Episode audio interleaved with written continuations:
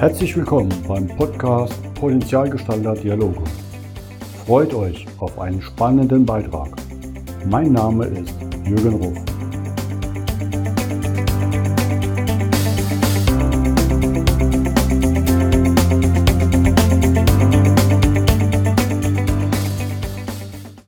Willkommen zum heutigen Podcast. Heute freue ich mich auf jemand, der schon, muss ich sagen, in ihren jungen Jahren Wahnsinns Sachen geleistet und erlebt hat. Oh, ich bin total geflecht und beeindruckt und freue mich heute aus Niedersachsen Sami Weber hier zu haben. Hallo Sami. Hallo. Echt cool. Da muss man sich ja anstellen. Was du schon ge gemacht hast, finde ich so, wow. Ich habe gerade schon vorher im Gespräch gesagt, mit 14 Jahren, da habe ich so meine ersten Musik-Gehversuche live gemacht. Du bist schon eine wahnsinnig gestandene Sängerin und hast schon ja, Singles draußen. Ne? Können wir ja schon mal vorneweg sagen. Das ist so, so cool. Für mich am Anfang gerade mal so das Neugierige. Seid ihr so vom, musikalisch in der Familie oder wie kam das, dass du so eine tolle Stimme hast? Also tatsächlich irgendwie nicht. Also ich kenne jetzt niemanden jedenfalls, den wir so in der Familie haben, der irgendwie singt oder irgendwas macht. Äh, ich weiß selber gar nicht, wovon das kommt. Ich habe das halt irgendwie entdeckt, einfach mit zwei Jahren oder so. Äh, stand ich einfach vorm Spiegel, habe ein bisschen gesungen und äh, dann hat sich halt irgendwie so weiterentwickelt, dass dann mit sechs mein erstes YouTube-Video kam und dass ich dann einfach Unterricht genommen habe und dann ist es alles so passiert. Cool. Du hast aber auch ein Vorbild gehabt, ne? Ja. Willst du verraten, wer das war? Kennt ja viele. Natürlich. War Helene Fischer, also ist auch immer nicht. Da habe ich dann auch sie zweimal getroffen, aber ich glaube, das erzähle ich dann später. Ja, ich glaube, da mache ich auch gleich die Überleitung, ne? weil mein, mit sieben Jahren, du hast mit sechs gesagt, erstes YouTube-Video. Gut, in meiner Zeit gab es das noch nicht, aber mit sechs Jahren das schon zu können, ist ja auch schon beeindruckend. Mit sieben warst du schon bei Menschenbilder Emotionen bei Günter Jauch mit Helene Fischer. Da wird man nicht einfach so eingeladen, oder? Genau, also ich wurde, mir wurde eine Einladung geschickt. Äh, das war einfach wirklich eine Einladung dazu, ob wir da halt hinkommen können, wollen. Und dann haben wir natürlich auch zugesagt, weil das war halt so das erste Mal, als ich so, dass ich was gemacht habe. War natürlich dann auch ziemlich aufgeregt, weil da wusste ich nämlich noch gar nicht, dass Helene Fischer kommt, weil mir, mir wurde erst gesagt, sie kommt, dann wurde mir aber wieder gesagt, sie kommt doch nicht. Und es war dann immer so ein Wechsel irgendwie dann. Äh, auf jeden Fall haben wir uns eingestellt eingestellt, dass sie dann nicht kommt. Und dann war es aber wie so eine Überraschung, dass sie dann doch kam. Und dann saßen wir da halt und sie kam auf einmal rein. Ich war halt schon so total geschockt. Ich war, ich weiß nicht, ich war sieben, so was soll ich denn da denken? Und äh, genau, dann kam sie dann halt rein und dann haben die mich auf die Bühne gerufen. Bin natürlich auch direkt in Tränen ausgebrochen. Also es war dann einfach ein bisschen überwältigend mit sieben Jahren. Das glaube ich. Und später hast du dann aber doch auch noch mit ihr gesungen, ne? Genau, da hat sie mir nämlich 2015 auch das Versprechen gegeben, dass wir dann irgendwann zusammen auf der Bühne ähm, und stehen und singen werden. Und dann hat sie das dann 2019, also da war das aber auch so ein Nervenkitzel, muss ich ganz ehrlich sagen. Da haben die mich dann auch angeschrieben. Dann meinten wir, ja klar. Also haben wir uns natürlich auch gefreut, weil wir so, wow. Äh, genau. Und dann war das dann halt so, dass wir natürlich auf die Zusage gewartet haben. Und es war dann so, wann kommt das denn endlich? Und dies und das jede Minute aufs Handy geschaut. Und dann kam die Zusage. Da habe ich mich auch gefreut, habe ich auch wieder geweint. ja, und dann haben wir dann halt 2019 das Farbenspiel des Swins Duett gesungen auf ihrer Weihnachtsshow. Was dann gleich mal zig Millionen Zuschauer gehört haben, ne? gesehen haben und Respekt. Ne? Also ich war mal glücklich mit 300 Zuschauern.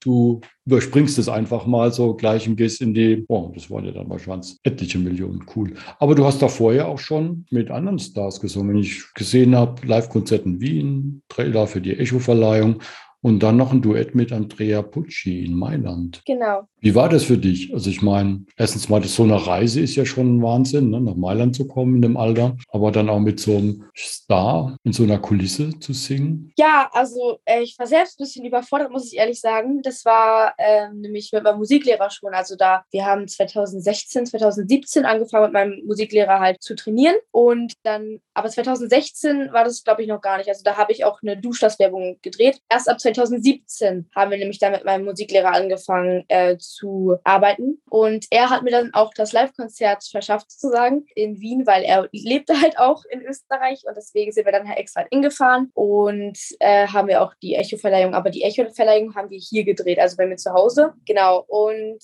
äh, war auf jeden Fall ziemlich überfordernd, weil wir ja mit Flugzeug geflogen sind, das erste Mal auch und ich war halt aufgeregt, einfach weil es so, so dieser Nervenkitzel hat einfach, es war beschreiblich, ich kann es gar nicht nicht erklären gerade. Und dann halt da zu stehen. Wir haben ja auch eine Probe gehabt und alles, da war noch alles gut. Und dann aber zu wissen, dass man am Abend da ja auftritt, wirklich, wirklich auftritt mit äh, Andrea Pucci an der Seite und dass da alle halt im Publikum sitzen und sich angucken, so, war dann einfach so ein bisschen eng. Also ich hatte wirklich sehr doll Lampenfieber eigentlich, aber ähm, als ich dann da war und die halt applaudiert haben und ich war wirklich einfach rot vor dem Gesicht, weil, keine Ahnung, habe ich dann wirklich gedacht, so, okay, so, wenn die applaudieren, dann wollen die das ja auch wirklich sehen. Und sogar wenn ich mal irgendwie vielleicht ein Wort vergesse oder so, dann ist es auch nicht so schlimm. Ich meine, es ist ja auch nur, ich bin ja auch nur ein Mensch mit Fehlern und genau. ist ja am Ende aber ziemlich gut ausgegangen. Ja, es, ich, ich finde es absolut toll. Ne? Also ich weiß, dass ich mit einer jungen Band auf einer Bühne war und dann waren wir, kann man sagen, schon auf dem Setup von einer Großband einen Tag vorher, weil es so ein Festival war und Radiomoderatoren kamen auf einmal auf, auf uns zugestürmt. Das war schon so, äh, alle wieder so, so Schock und vor allem auch, wenn du so eine kleine Soundanlage hast als Band und auf einmal hast du da von einer Großband die fette Soundanlage on Stage. Das hatte ich ja erstmal fast von der Bühne gefegt. Wir waren alle selber erschrocken, als dann der Schlagzeuger einmal auf die Trommeln gehauen hat und so, oh, was ist das jetzt? Ne? Das sind wir. das ist ja dann schon beeindruckend. Wie machen das deine Eltern? Ich meine, das ist ja auch schon für die ordentlich sätzlicher Stress. Ne? Also du bist jetzt ja nicht gerade in einer Großstadt. Nee, absolut nicht. Das heißt, es ist ja dann auch viel Arbeit, sage ich mal, oder Support nötig, dich da irgendwo hinzubringen. Wenn du jetzt schon so Auftritte hast, kommt ja noch einiges mehr, wo wir gleich drüber sprechen werden. Das heißt, die haben ja auch einiges zu tun. Sind die denn deine Fans oder sagen die, oh Gott, Sami, kannst du nicht mal was anderes singen? Äh, nein, das sind wirklich eigentlich äh, meine größten Supporter, also auch meine ganze Familie Familie eigentlich, Oma, Opa, die sagen immer, äh, ja, Sammy, wann, wann, wann, ist da denn schon wieder was in Planung? Wir vermissen dich schon im Fernseher und so. Ist halt, also wirklich, das ist unbeschreiblich, weil das ist nicht selbstverständlich natürlich, dass irgendwie die Familie halt hintersteht. Aber Mama und Papa, äh, die fahren ja meistens immer mit. Also, weil ist halt meine ganze Familie. Deswegen nehme ich ja meistens Mama und Papa mit, weil ist sowas, also ist halt eigentlich auch meine Managerin mäßig. Jedenfalls hilft sie mir auf jeden Fall, also beim Videosdreh, äh, beim Videodrehen und allgemein halt auch, wenn wir irgendwie was aufnehmen für äh, den Gesang und wenn wir Fotos machen. Sie macht eigentlich alles. Das ist cool, ne? Ja, bin ich auch dankbar für. Ja, also ich weiß, meine Eltern waren da froh, als ich irgendwann irgendwann mal Auto fahren konnte. Weil natürlich dann, ne, wenn du so, irgendwann die Auftritte werden ja dann immer später, dann kommst du mal, kommst du erst nachts zurück und es ist natürlich dann auch immer nervend, so lange dann zu sitzen, zu warten. Ne? Aber da hast du noch ein paar Jährchen Zeit. 2021 kam dann ein Film. Also das ist ja dann auf einmal bis du ins Schauspiel gewechselt aber nicht ganz, weil du hast ja auch den Titelsong gesungen. Ne? Ja, Schauspielen war halt auch schon immer irgendwie so eine Sache, die war so nicht unbedingt in diesem, keine Ahnung, ich kann es ganz schlecht erklären gerade. Das war halt nicht immer so wie Singen. Irgendwie war es ein bisschen anders, weil es halt nicht schon immer direkt von Anfang an so war, dass ich irgendwie schon eingeladen wurde, sondern wir das erst ein bisschen später gemacht haben, mäßig. Obwohl ich es früher auch immer gemacht habe, also so geweint oder so, äh, aus Spaß, weiß ich nicht. Genau, und dann haben wir es irgendwann so probiert, dachten einfach so, ja, vielleicht klappt ja irgendwie mal was. Und äh, dann habe ich 2021 dann meine erste Rolle bekommen, halt äh, in dem Märchenfilm Der Geist im Glas. Und noch den Titelsong. Ne? Und den Titelsong auch, genau. Das war aber alles in der Nähe tatsächlich auch. Das war ziemlich toll eigentlich, weil wir dann halt auch einfach hingefahren sind, so jeden Tag. Also wir mussten gar nicht im Hotel schlafen oder so. Den Titelsong haben wir dann auch im Studio aufgenommen, ganz normal. Und dann wurde das, das halt da so über so einen Kopfhörer mäßig abgespielt und so. Muss halt auch immer aufpassen, dass man das nicht äh, sieht beim Videodreh, weil es war ja eigentlich, äh, beim Videodreh sage ich schon, beim Dreh ähm, für den Film, weil es ja auch natürlich Mittelalter war und wenn man das halt sieht, ist halt ein bisschen blöde gewesen. Aber, also wäre es blöde gewesen, wenn man es gesehen hätte. Genau, aber hat am Ende eigentlich richtig gut funktioniert und ja. Gab es da was, wo du sagst, Pannen oder schöne Ereignisse beim Filmdreh? Ich meine, das ist ja eine ganze Kulisse, ne? Man sieht ja immer nur das Endergebnis im Film. Da gibt es ja dann oft mehrere Durchläufe und Versprecher und Lustiges, ähm, was so passieren kann. Hast du da irgendwas, wo du sagst, hm? Da muss ich mal kurz überlegen. Also es, es gab viele witzige Sachen auf jeden Fall, die wir da erlebt haben. Vor allem mit äh, Olli P., Bürger Dietrich und mit äh, Markus Dietrich, also dem Regisseur. Da haben wir so viel Spaß mitgemacht. Ich, also das war alles so witzig einfach. Was ich auch noch sehr witzig fand, als wir essen waren immer, haben wir so, mussten wir so, nicht Blusen, sondern so Hemde tragen halt. Äh, und die waren so riesig, also, weil damit halt unsere Klamotten nicht dreckig werden. Und die waren immer so riesig und äh, ich fand das da so witzig aus, vor allem wenn man es halt so übers Kleid getragen hat. Und es war dann so, wie kannst du mir das Lachen manchmal einfach nicht verkneifen? Und die Schuhe waren ziemlich unbequem. Da hatten wir dann wirklich auch alle Blasen voll und sogar Dietrich konnte dann halt auch kaum laufen. Und ich weiß gar nicht, ob wirklich was Peinliches passiert ist. Aber ich glaube gar nicht. Nur halt so diese Sprechfehler manchmal dann wirklich, dass man dann dachte so, huch, aber war am Ende gar nicht so unangenehm, wie ich gedacht habe. Also ich habe es mir peinlicher vorgestellt, wenn ich mich verspreche oder was falsch mache, als es am Ende war. Mir wurde auch viel zugesprochen, auf jeden Fall, dass es nicht so schlimm ist, wenn ich mich verspreche. Aber konnte ich ja nicht wissen für die erste Rolle. Aber allgemein das Set und die Leute, die da halt einfach alle mitgearbeitet haben, die Schauspieler, der Regisseur, das war alles so lässig. Also man hat sich auch gar nicht so gefühlt, als wäre man jetzt so unter Druck. So, ja, kann es halt gar nicht erklären gerade. Ja, ist doch schön. Also es war eigentlich mehr ein leichtes Aufnehmen. Ja. So soll es ja eigentlich auch sein. Ne? Mein Textlernen, Verhalten in den Szenen ist ja schon anstrengend genug. Hast du das jetzt gelernt dann irgendwas? So eine Schauspielschule schon besucht oder Kurse? Einfach Naturtalent. Einfach, so will ich es jetzt nicht nennen, aber ohne, also wir haben eigentlich für Schauspieler wirklich noch gar nichts gemacht. Wir versuchen halt immer irgendwie äh, was zu machen, weil es halt auch einfach, ich finde es, ich finde einfach, es macht Spaß, toll, wenn man so im Sommer dreht und es ist dann so warm und es ist einfach dann so richtig schön, finde ich am schönsten und wenn man sich dann noch gut versteht mit allen, also mit den Schauspielern, mit Regisseur, mit allen einfach, das ist einfach richtig cool und auch die Kostümproben, die wir natürlich dann hatten, das war natürlich auch richtig schön, weil man sich da so wie eine Prinzessin gefühlt hat irgendwie. Ja, war auf jeden Fall sehr toll und das werde ich niemals vergessen. Und ich vermute mal, du profitierst natürlich auch davon, wenn du dann beim Singen auf der Bühne stehst mit der Erfahrung. Ja, also halt auch beim Schauspielen profitiere ich natürlich vom Singen und beim Singen auch vom Schauspielen, wegen der Mimik natürlich auch und wegen einfach diesem ganzen Bewegen, was man da beim Schauspielen mal macht. Weil man steht da ja nicht einfach nur rum, sondern man macht dann halt teilweise auch irgendwie so, weiß nicht, Brötchen nehmen. Oder zum Beispiel war das bei mir so, dass ich auf so einem Holzding sitzen musste. Das war aber ziemlich schmal und wir haben da eine Decke drunter gelegt, weil wir gedacht haben, so vielleicht wäre es dann ja besser und haben das Kleid halt da drüber gelegt. Und es war dann so schwer, weil erstens, ich hatte halt Angst, es war relativ hoch. Ich hatte halt Angst, dass ich da runterfalle. Und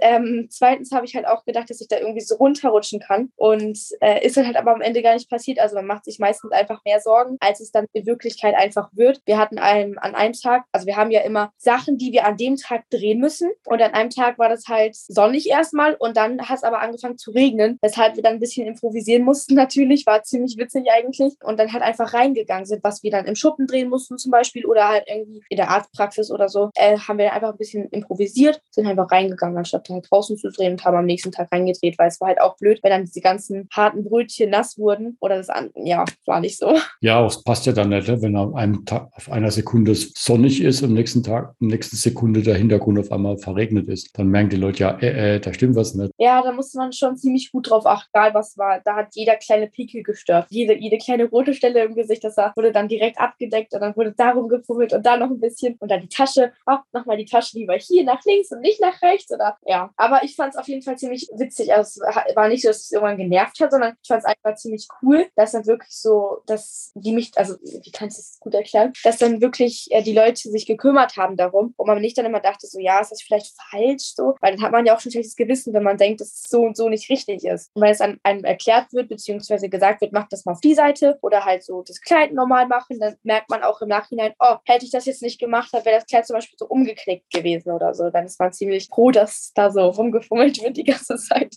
Ja, und die Ausschnitte, die ich im Film gesehen habe, sieht das ja alles mit Leichtigkeit aus. Ne? Du strahlst und das ist ja einfach so spielend. Finde ich so faszinierend. Also leicht ist es, würde ich gar nicht sagen, dass es leicht ist, aber es ist halt auch nicht, ach, wie kann ich das jetzt gut erklären? Also wenn ich jetzt sagen würde, dass es schwer ist, dann würde ich lügen. Also ich würde nicht sagen, dass es schwer ist, aber ich würde auch nicht sagen, dass es unbedingt leicht ist, weil wenn man dann natürlich so, weiß ich nicht. Ja, du musst natürlich fokussiert und arbeiten, ne? das ist schon logisch.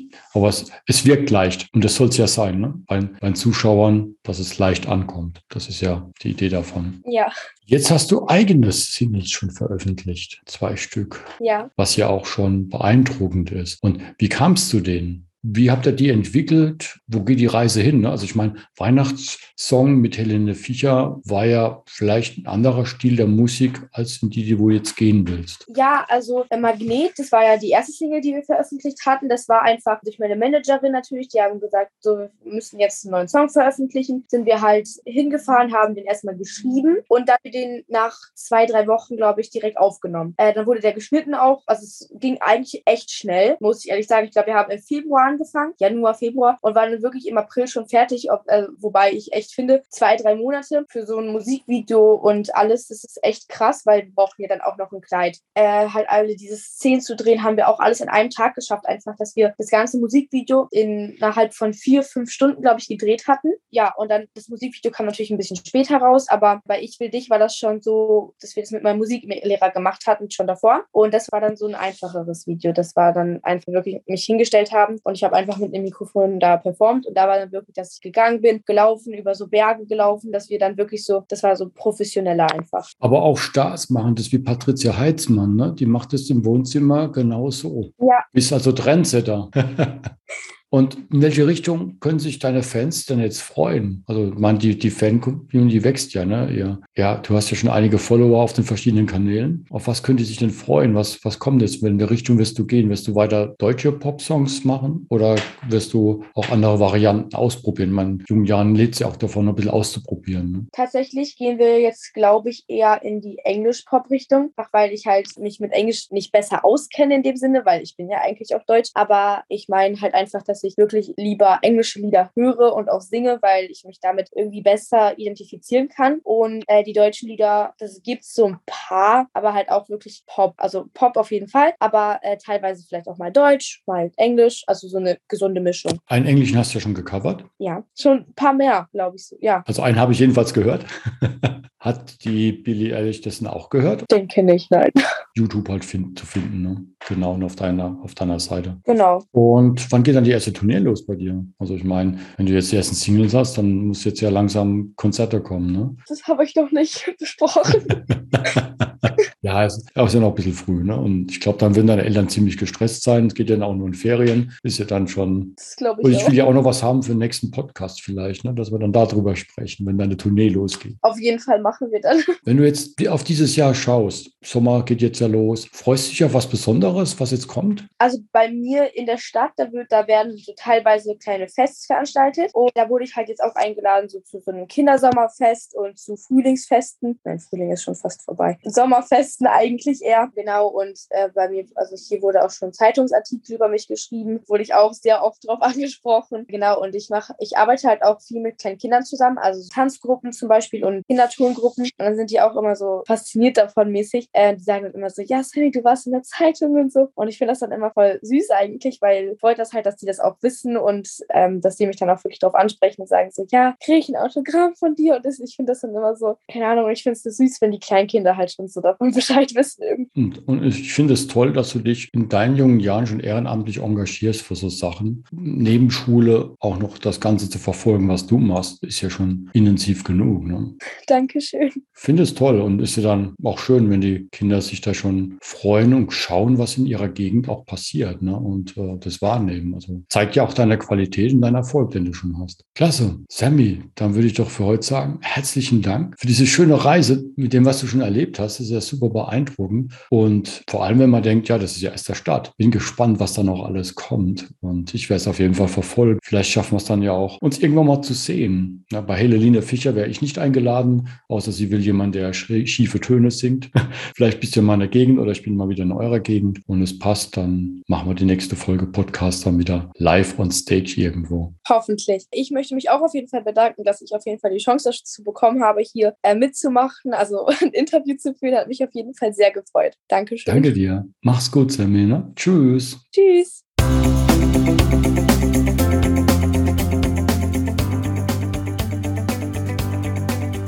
Das war der Podcast Potenzialgestalter Dialoge jürgen.ruf.consulting.